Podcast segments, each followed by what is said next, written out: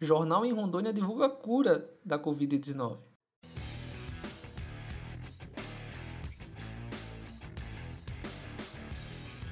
A mistura de dois remédios tomados com água de coco foi a fórmula propagada pela Folha do Sul Online. É possível que essa combinação, embora com mais efeitos colaterais, apresente tanta efetividade quanto ficar de repouso em casa à base de água, ou de tubaína.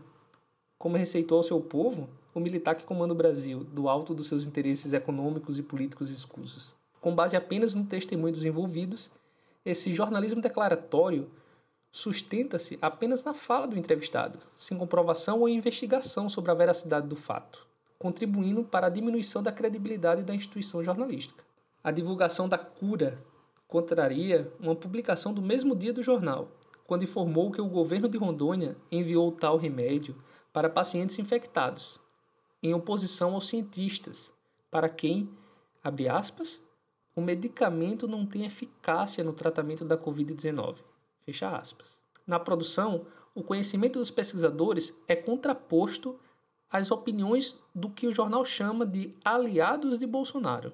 Mesmo com a impossibilidade de verificar a eficácia daquele tratamento, caberia ao jornal entrevistar especialistas sobre o assunto, um tipo de fonte essencial para a pauta em questão, não se restringindo apenas aos testemunhos que comprovam no máximo a existência do acontecimento, mas não atestam a validade da medicação. Em caso de constrangimentos de rotina produtiva, ao ponto de não permitir uma apuração adequada, o jornal poderia ao menos citar as pesquisas científicas que contraindicam o medicamento, fácil e rapidamente acessíveis. É consenso que a internet oferece amplas oportunidades para os trabalhos jornalísticos de verificação e divulgação. Até o momento, pois a ciência é refutável, mais do que não indicar o remédio do presidente, os pesquisadores o contraindicam, enquanto no primeiro caso se trata de não avaliação no segundo, as investigações já existem, mas sem resultados satisfatórios. A matéria é ainda mais problemática ao deter-se unicamente em seu aspecto singular, como se o fato estivesse uma bolha deslocada das questões mais amplas da sociedade, de uma particularidade regional ou de uma universalidade mais abrangente. Essas produções têm como sua primeira etapa a apuração, que envolve comumente documentos e entrevistas. Este processo não se restringe somente à captação da informação, pois precisa passar por uma avaliação de veracidade, ou seja, se ela é procedente, verossímil, especialmente no caso da cura de uma doença que aflige o mundo com a pandemia. O jornalismo possui responsabilidade social com seu produto, que tem como matéria-prima a realidade dos fatos, lapidada por meio de técnicas desenvolvidas após experimentações teórica e prática. Em Rondônia, vive-se metaforicamente um combate semelhante aos eternizados por Uderzo e Goscinny nos quadrinhos de Asterix e Obelix. Os gauleses dos trópicos se voltam contra o império científico romano.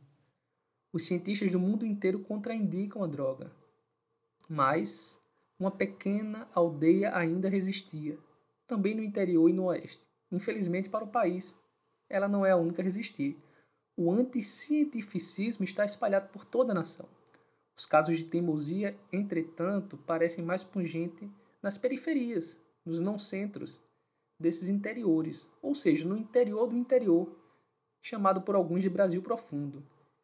Esses lugares são arraigados e agarrados em mitos e messias, religiosos ou personificados.